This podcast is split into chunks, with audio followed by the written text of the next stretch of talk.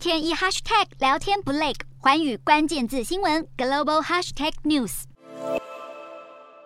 这一节的寰宇大话题要带您来关注供应链，是因为疫情中断，在还没有复苏的时候，乌俄战火又使得国际能源高涨，再一次的冲击到各国的经济。像是已经冻涨十四年的泰国泡面，现在也真的是 hold 不住了。泰国商务部二十四号就宣布批准泡面生产商从二十五号开始，他们是可以调涨价格的，所以每包售价会从一包六泰铢，现在会涨到七泰铢。再来看到南非的部分，最新的数据就显示。南非七月的通膨率是比去年同期还要跃升了百分之七点八，远高于央行设定的百分之三到百分之六这样的目标区间。不仅是连续第三个月升高，更是来到了十三年的高点，导致南非央行恐怕将会持续大幅的紧缩货币政策来应对。而目前如果剔除掉食品、非酒精性饮料、燃料、电力价格之后，七月的核心 CPI 年增达到了百分之四点六，这个数值也是四年。多来首都高于原本固定的百分之四点五的水准，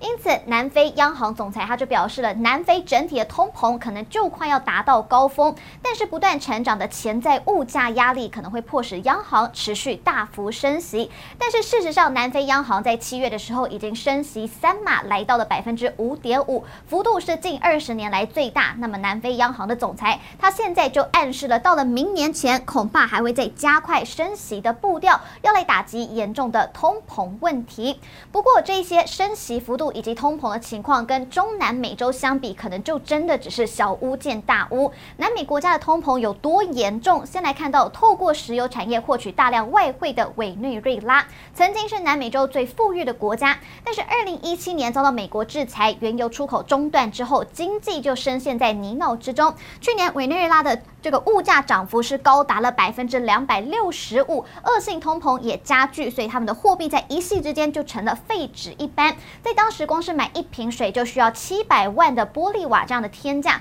民众出门采买还必须要带上大把的钞票。再来看到阿根廷七月的通膨率是达到了百分之七点四，超越委内瑞拉的百分之五点三，年通膨率更可观，已经冲破了百分之七十，成为仅次于土耳其全球通膨次高的国家。为了要对抗恶性通膨，阿根廷央行在最近是一口气就升息三十八码来应对。在面对不断飙涨的物价，许多阿根廷的民众现在只相信美元，甚至兴起了以物易物的风潮，减少通膨所带来的伤害。另外，在世界前十大的经济体，也就是巴西，以出口农产品与石油为主要的收入。但是乌俄冲突爆发之后，是波及到了化肥的供应，再加上还面临到了干旱还有霜冻这样的异常气候打击，导致巴西的咖啡豆还有玉米欠收，使得国内的物价也跟着大涨。而位在北美洲与中美洲交接的墨西哥，七月的通膨也已经突破了百分之八，首都墨西哥城的物价也涨了大约三成左右，房价更是不断的飙高。